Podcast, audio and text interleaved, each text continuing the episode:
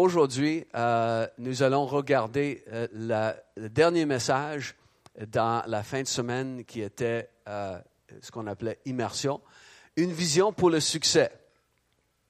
Et vous qui étiez là pour la fin de semaine, vous avez des notes peut-être avec vous et on va remplir les, traits qui manquent.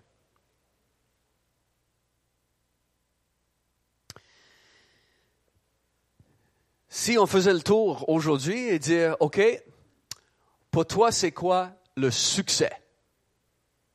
On aurait toutes sortes de réponses. C'est quoi le succès?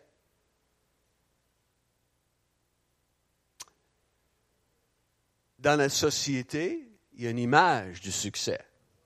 Hein? Et les gens vont regarder quelqu'un qui a un certain style de maison, un certain, un certain style d'auto, euh, un certain emploi, euh, et ils vont étiqueter, ah, voilà, c'est le succès. Hein? C'est le succès.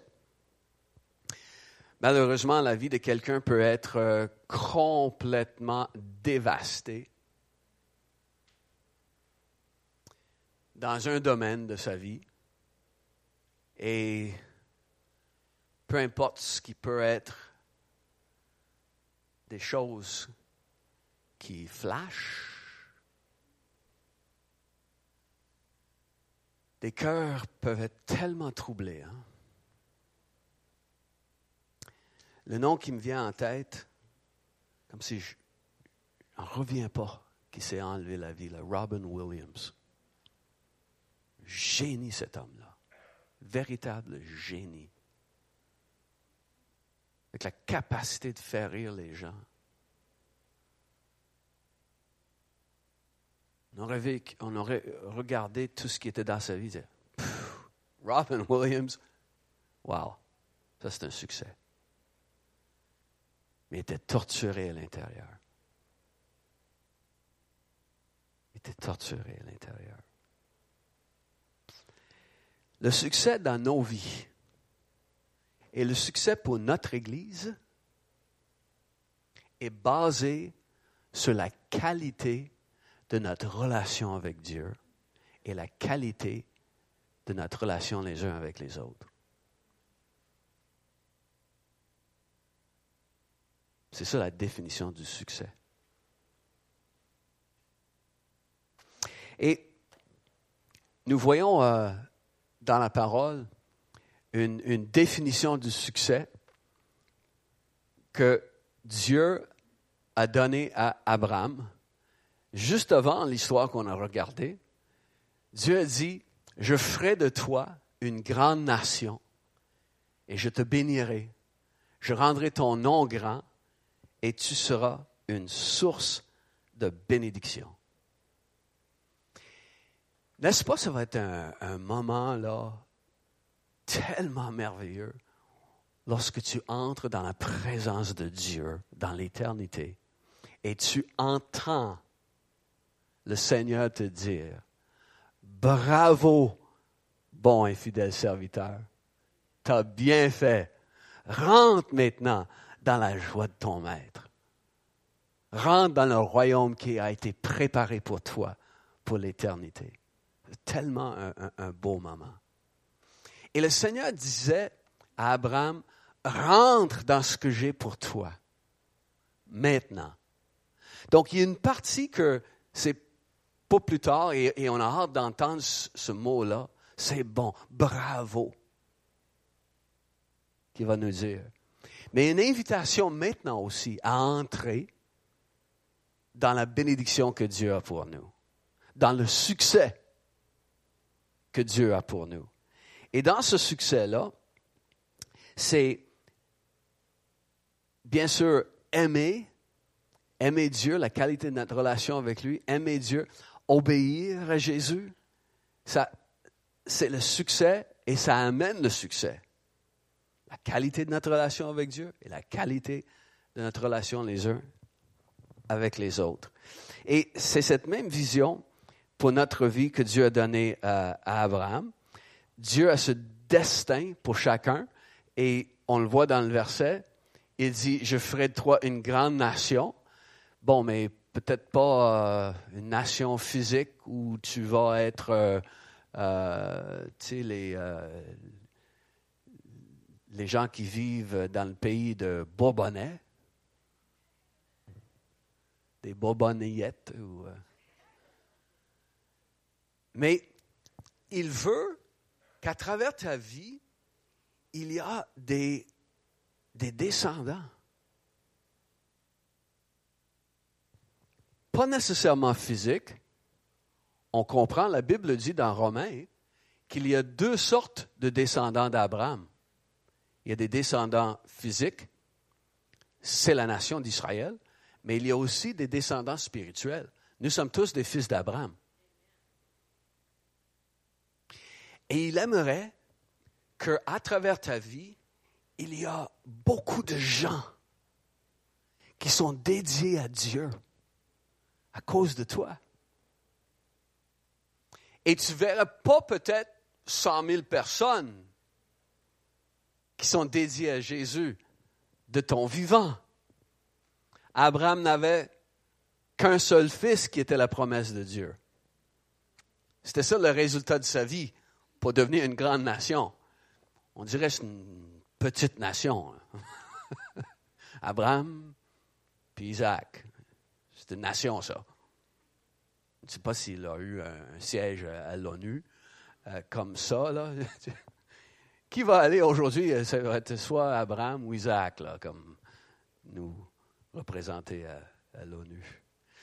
Mais il veut quand même qu'à quelque part, de toi, il y a une bénédiction qui tombe sur quelqu'un d'autre, et à partir de ça, plusieurs, éventuellement, connaissent Dieu, peut-être dans deux générations, trois, quatre, mais peu importe.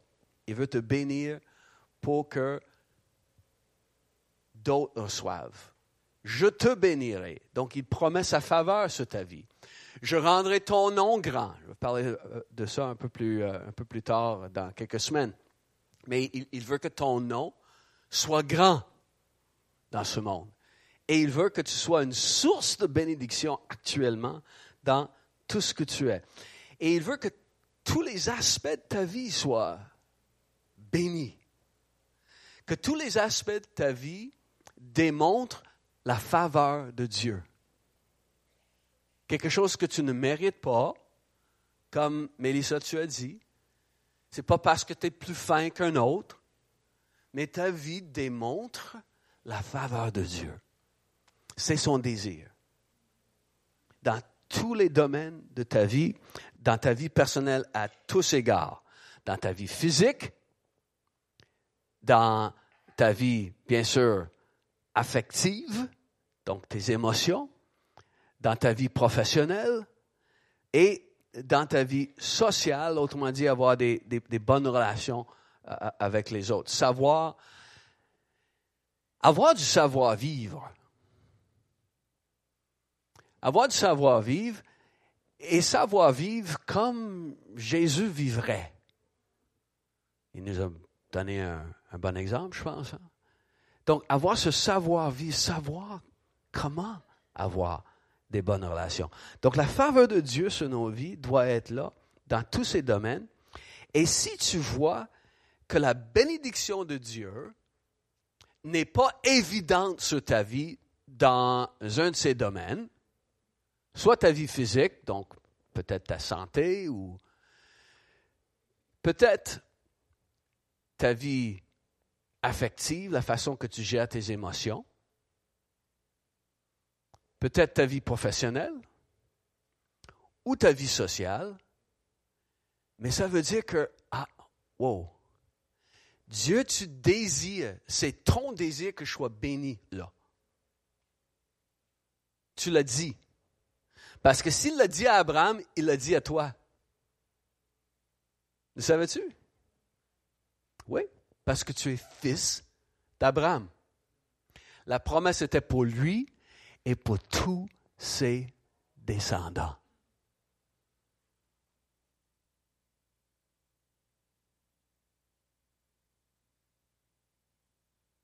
Père Abraham avait beaucoup de fils, beaucoup de fils avait Père Abraham. Pour les vieux routiers, là, ils se souviennent.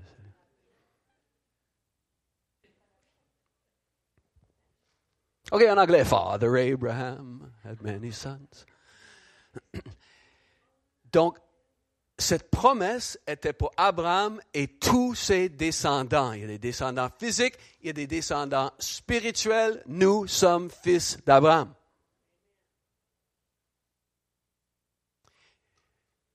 Donc, si je vois que la faveur de Dieu n'est pas sur ma vie pour quelque chose, mais Seigneur, pourquoi? Commence à réclamer la faveur de Dieu, parce que c'est la faveur, ce n'est pas tes mérites. Commence à dire, Seigneur, est-ce qu'il y a quelque chose dans ma vie qui empêche? Si oui, montre-moi. Et donc, c'est pour ça que nous avons euh, un accent ici dans notre Église de comment être guéri des blessures de la vie et des choses qui peuvent nous empêcher de, de pleinement vivre sa bénédiction. Donc, Seigneur, je réclame ta faveur. Prends un instant là.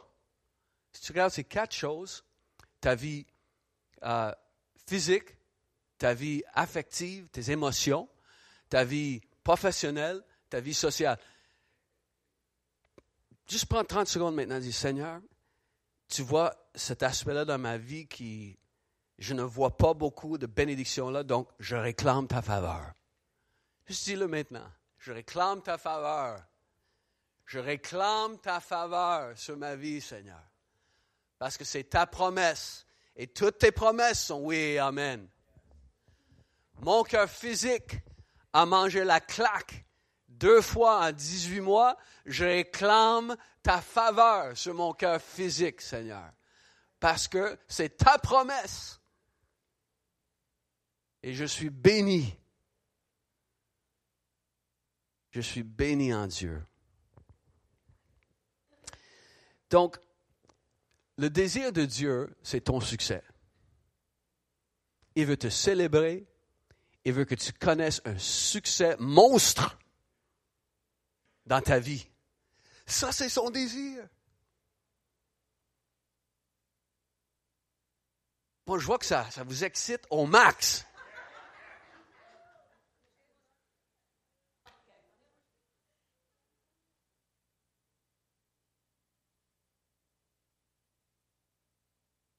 Il désire ton succès. Il a dit à Abraham, ça c'est pour toi.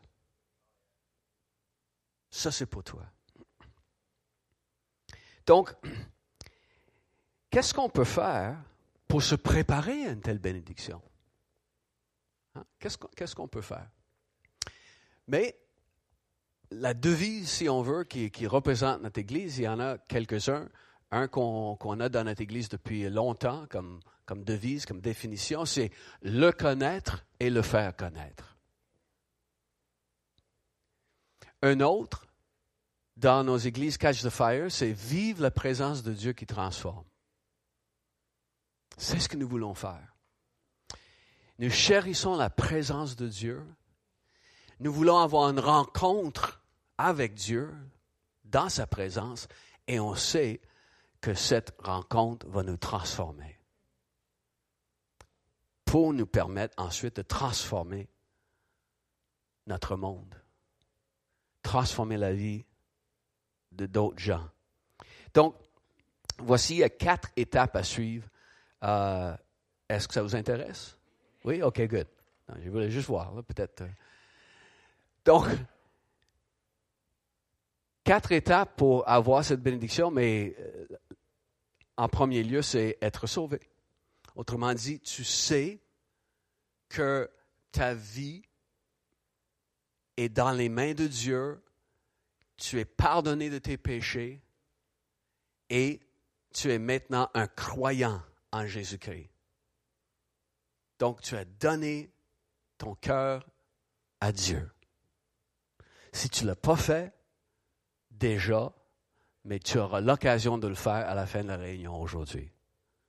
être sauvé d'abord, sauvé du jugement, sauvé de l'enfer, en sécurité dans le royaume de Dieu, en sécurité dans les bras d'amour de Dieu. Tu sais que tu es sauvé. Ça, c'est la première étape. En deuxième, c'est être connecté.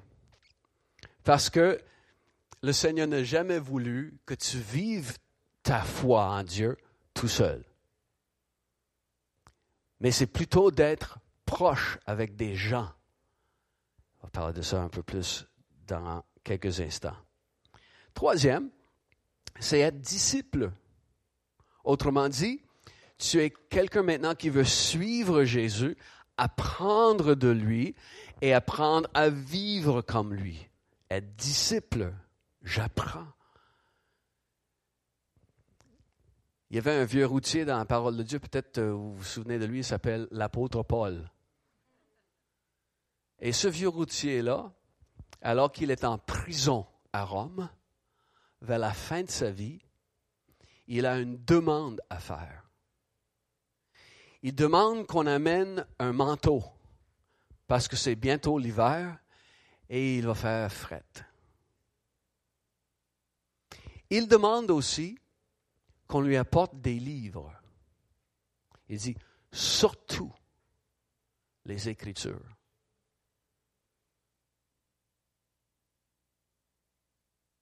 C'est lui qui a écrit une bonne partie des Écritures du Nouveau Testament. Mais il a tellement soif d'apprendre, d'être un disciple. Il veut encore plonger ses regards dans les écrits. Donc, être disciple. Jésus dit, tout disciple bien formé, et nous faisons des formations, tout disciple bien formé sera comme son maître. Et on veut être envoyé, comme Jésus a été envoyé. Envoyé pour que tu puisses sortir avec son cœur, ses valeurs, son onction, hein. comme Jésus a été envoyé. Il dit, comme le Père m'a envoyé, donc comme j'ai été envoyé, moi aussi je vous envoie. Donc je veux vous envoyer dans ce monde. Ce monde qui a tant besoin d'être touché par l'amour de Dieu. Et euh, admettons-le, l'Église n'a pas toujours su bien représenter l'image de Dieu.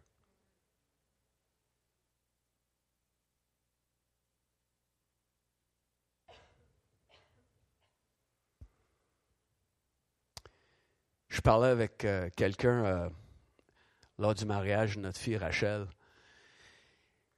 Et euh, la personne m'a parlé d'une expérience qu'elle a eue avec euh, une certaine autorité chrétienne dans sa vie.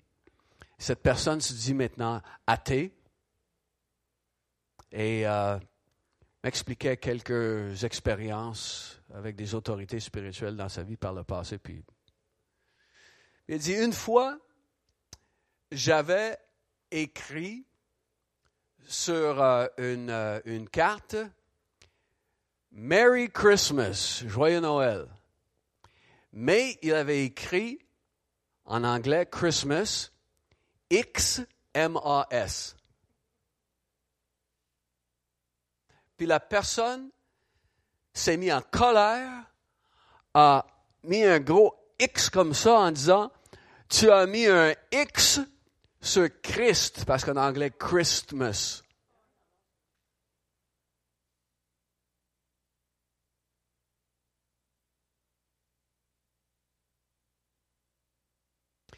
l'Église n'a pas toujours su bien représenter qui est Dieu.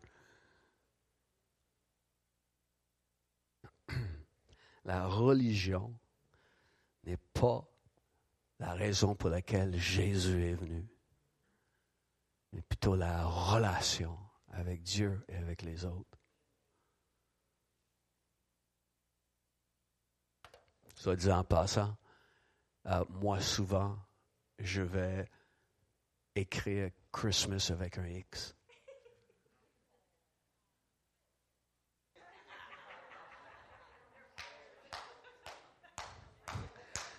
Et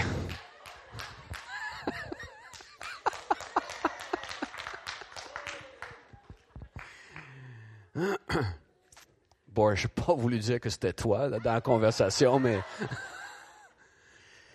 euh,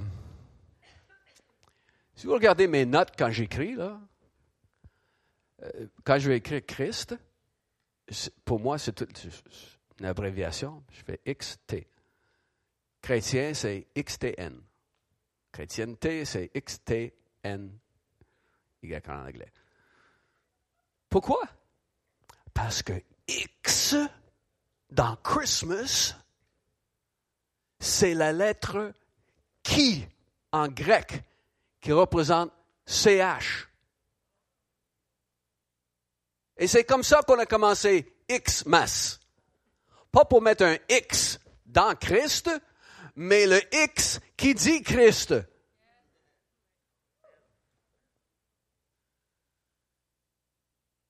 On n'a pas toujours su bien représenter qui est Dieu. Est-ce qu'il y a déjà quelqu'un, tu t'es fait faire un, sketch par un artiste comme dans le vieux Montréal qui, qui euh, tu clair, tu dis, euh, il va faire un, sketch, tu sais, euh, un artiste, puis qu'est-ce que tu fais? Mais il fait du ski, donc il te ferait, tu sais, un sketch de clair. Tu as déjà vu des sketchs comme ça, puis ça... ouais, ça pourrait être moi, mais c'est pas, pas vraiment juste. Faut avoir de l'imagination pour savoir que c'est vraiment. Mais c'est souvent le genre de portrait qu'on a fait de Dieu. Hmm, ouais, OK. Ou c'est un peu comme euh, déjà été en vacances à quelque part, puis il y a oh, tellement de belles scènes que tu veux prendre en photo. Donc tu prends ça en photo, là. Puis me souviens quand on avait des caméras qui, euh, dans lesquelles on ne pouvait pas dire allô. Ça existait, là. C'était un autre appareil complètement. On prenait des photos et ensuite, il y avait une capacité de photos qu'on pouvait prendre avec notre caméra. Pas dans des milliers, là. 24 il fallait ouvrir la caméra, sortir un petit film, l'envoyer par la poste ou aller au magasin puis lui, lui confier ce petite bobine. Puis quelques jours plus tard, on recevait des, des photos imprimées, glacées ou mortes ou peu importe. Puis là, on regardait nos photos de nos vacances. ah, c'est bien, bien. Puis là, on arrive à la fameuse photo, là ça, là, c'est. Puis on regarde, c'est. Hein? Ben non. Ça ça donne pas la vraie photo que moi j'avais devant moi. C'était comme trop restreint. Puis ça, quand tu enlèves toutes les autres choses, c'est comme ça, ça perd un peu sa valeur. Mais c'est comme ça qu'on a souvent fait dans l'Église.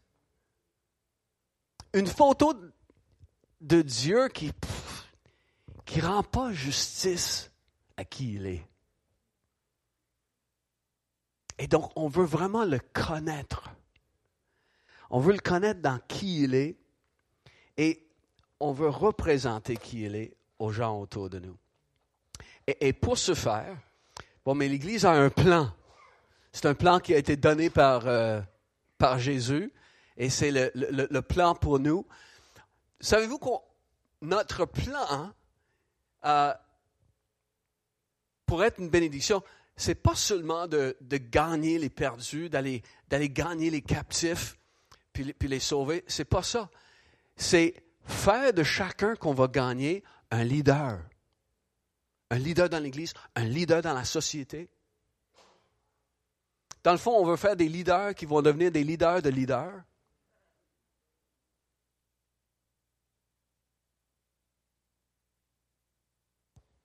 Ça, c'est le plan. Donc, Jésus a montré ça dans Matthieu chapitre 9, verset 35 jusqu'à 10, verset 8. Vous pouvez lire ça euh, un autre tantôt. Quand il, appelle les, les apôtres pour être avec lui, et ensuite il va les enseigner ce qu'il sait, et il va les envoyer ensuite, n'est-ce pas, pour faire les mêmes œuvres que lui faisait? Les mêmes œuvres. Donc, ils ont passé ce temps à être encadrés par Jésus et ensuite, ils deviennent leaders qui eux-mêmes amènent le royaume de Dieu autour d'eux à, toutes sortes de, de faire. Donc, quelles sont les étapes pour nous? Les étapes, mais c'est d'abord de suivre nos formations. Comme on fait. Est-ce qu'on a dit qu'il y a une autre formation qui commence le 8 octobre? Est-ce qu'on a dit ça? Oui, OK, c'est bon. Donc, suivre les formations. Ensuite, vous joindre à un petit groupe dans l'Église. On appelle ça des groupes connexion. C'est des petits groupes qui se rencontrent sur semaine. Et on parlera de ça euh, un peu plus en détail. Et l'idée, c'est pas seulement vous joindre à un groupe, mais un jour, pourquoi pas, lancer votre propre groupe. Demandez à quelques amis, des, gens au travail, des gens que vous connaissez à, l'église, et commencez un petit groupe qui va toucher des gens euh, autour. Et pourquoi c'est important? Vite fait, mais c'est parce qu'on fait l'étude dans la Bible.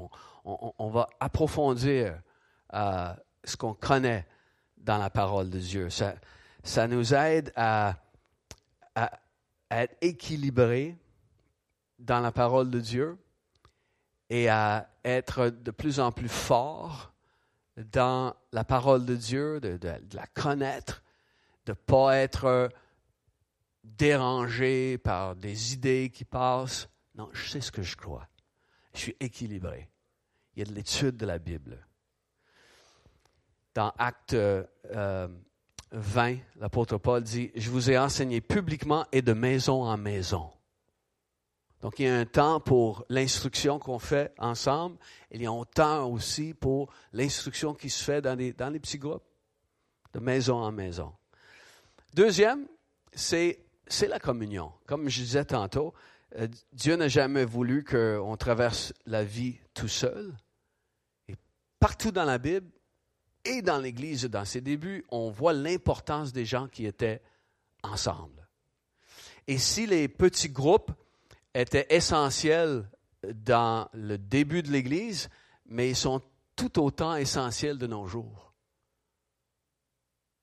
pour pouvoir vivre cette bénédiction parce que le Seigneur désire qu'il y ait cette communion les uns avec les autres. La prière, mais c'est parce que j'ai besoin de gens qui prient pour moi personnellement. J'ai besoin aussi de verser mon cœur pour prier pour quelqu'un d'autre. Et c'est dans le groupe que les besoins et les désirs sont partagés. Tu n'as pas le temps peut-être pour prier pour 100 personnes dans chaque jour, mais tu as le temps de prier pour les gens dans ton groupe, par exemple et les nommer devant le Seigneur. Le soutien, j'ai besoin de personnes qui vont me protéger, qui vont être là pour m'aider quand je passe des, moments difficiles. Et euh, justement, comme on a dit tantôt, si je ne vois pas la bénédiction de Dieu dans un domaine dans ma vie, mais c'est quelque chose que je peux demander de l'aide des, gens dans mon groupe, de m'aider à, avoir une percée, de voir la, faveur de Dieu en moi. Et le cinquième, mais c'est parce que j'ai besoin d'occasion pour exercer mes dons. J'ai besoin des occasions où qui je suis et ce que Dieu me donne, je peux le mettre au profit des autres. Et l'endroit parfait, c'est un petit groupe. Si on commençait à dire, OK, euh, on a besoin d'une parole de prophétie, euh, tout le monde qui a une parole de prophétie lève la main et commence à, parler, on pourrait être ici jusqu'à 5 heures. Parce que tout le monde peut entendre la voix de Dieu. Mais dans un petit groupe, oui, il y a, de l'occasion. Tu peux avoir une parole de prophétie, une parole d'encouragement. Prier pour quelqu'un. Donc, c'est une occasion d'utiliser tes dons. Et c'est temps d'être ensemble dans l'étude, la communion, la prière, le soutien, le ministère, faire en sorte qu'ensemble, on s'en va à quelque part. Parce que voilà une autre définition du succès. Quelqu'un l'a bien dit, que le succès ne se mesure pas par le sommet que tu atteins, mais par le nombre de gens que tu amènes avec toi.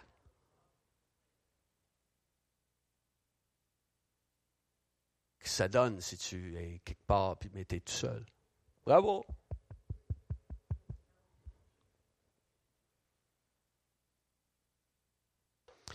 Il y a des débats et on pourrait euh, avoir quelques réponses différentes. Ici, si je disais, qui est le plus grand joueur de hockey de tous les temps?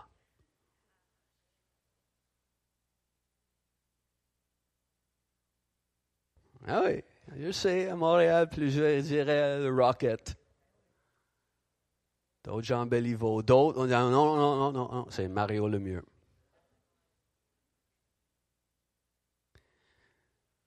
La raison pour laquelle la plupart vont dire Wayne Gretzky, c'est que c'est le témoignage de ceux qui ont joué avec lui que Wayne Gretzky a fait en sorte que eux sont devenus de meilleurs joueurs. Il n'était pas seulement le meilleur joueur sur l'équipe, c'est celui qui a amené l'équipe avec lui au sommet. Donc, tu peux être la personne qui est au, sommet, mais tu vas souffrir de solitude. Et je vous garantis, peu importe le sommet que tu atteins dans ta vie, la solitude qui va t'habiter va te pousser à vouloir faire autre chose dans un autre sommet parce que... Ah. mais lorsque tu amènes des gens avec toi au sommet,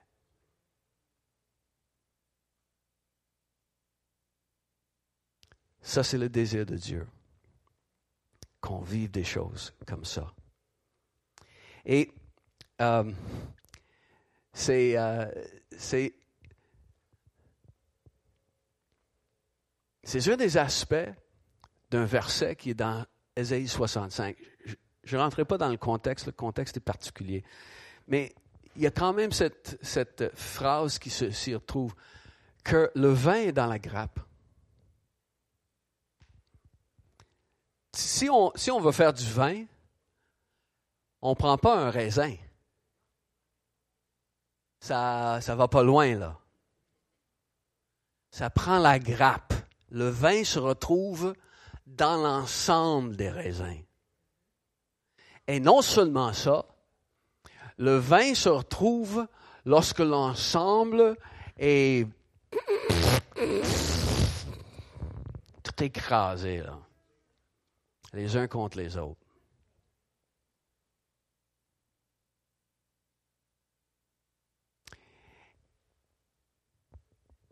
Il y a du vin dans cette grappe ici, là. Et pour que le vin soit produit, mais Dieu veut nous s'écraser les uns contre les autres. Des fois, il nous écrase les uns dans les autres dans des moments, euh, wow, spectaculaires de joie. On vit tout ça ensemble, puis c'est wow. Des fois, c'est des moments difficiles. Des fois, euh, ce que l'autre te dit, là, c'est que, hum, c'est comment l'autre, hey, mais c'est tout dans le processus d'être ensemble, puis. Le vin est dans la grappe.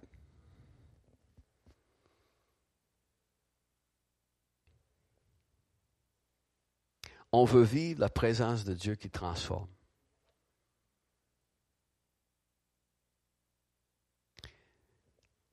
La toute première étape, c'est être sauvé. Es-tu dans le royaume de Dieu? Es-tu en sécurité dans les bras de Dieu? Même face au jugement qui s'en vient, es-tu sauvé? Sinon, répète cette prière avec moi tout de suite. Jésus, je te donne mon cœur. Je t'ouvre ma vie. Je t'accepte dans ma vie comme mon sauveur et mon Seigneur. Je te remets toutes mes fautes, tous mes péchés. Je te demande pardon et je te demande de me laver de toute faute, de tout péché, parce que tu es mort sur la croix pour moi. Je te reçois dans mon cœur, Jésus. Je veux vivre à partir d'aujourd'hui pour toi. Amen. Si tu as prié cette prière avec sincérité dans ton cœur aujourd'hui, tu peux dire, Seigneur, tu m'as sauvé. Et c'est la première étape. On veut vivre la présence de Dieu qui transforme. Transformer ma vie. Et la présence de Dieu vient euh, de, différentes façons, euh, des, des, moments où la présence de Dieu vient des réactions physiques dans les, dans les corps. Vous savez que les Quakers, ils ont leur, leur, petit nom à cause du fait qu'ils ils, ils, ils tremblaient quand la présence du Saint-Esprit venait dans leur réunion. Le vrai nom pour les Quakers, c'était la Société des Amis, the Society of Friends, commencé dans les, années 1700. Mais ils ont vite eu ce, petit nom, un peu en dérision. Ah, c'est les Quakers, parce que la présence de Dieu venait et les gens tremblaient. La présence de Dieu vient, les gens peuvent trembler, peuvent tomber à terre, peuvent rire, peuvent pleurer. C'est la réaction à la présence de Dieu. On veut vivre la présence de Dieu qui transforme, peu importe ce qui arrive physiquement. Et des fois, la présence de Dieu vient, et pas vraiment de réaction physique, mais c'est sa présence qu'on veut, peu importe comment ça vient.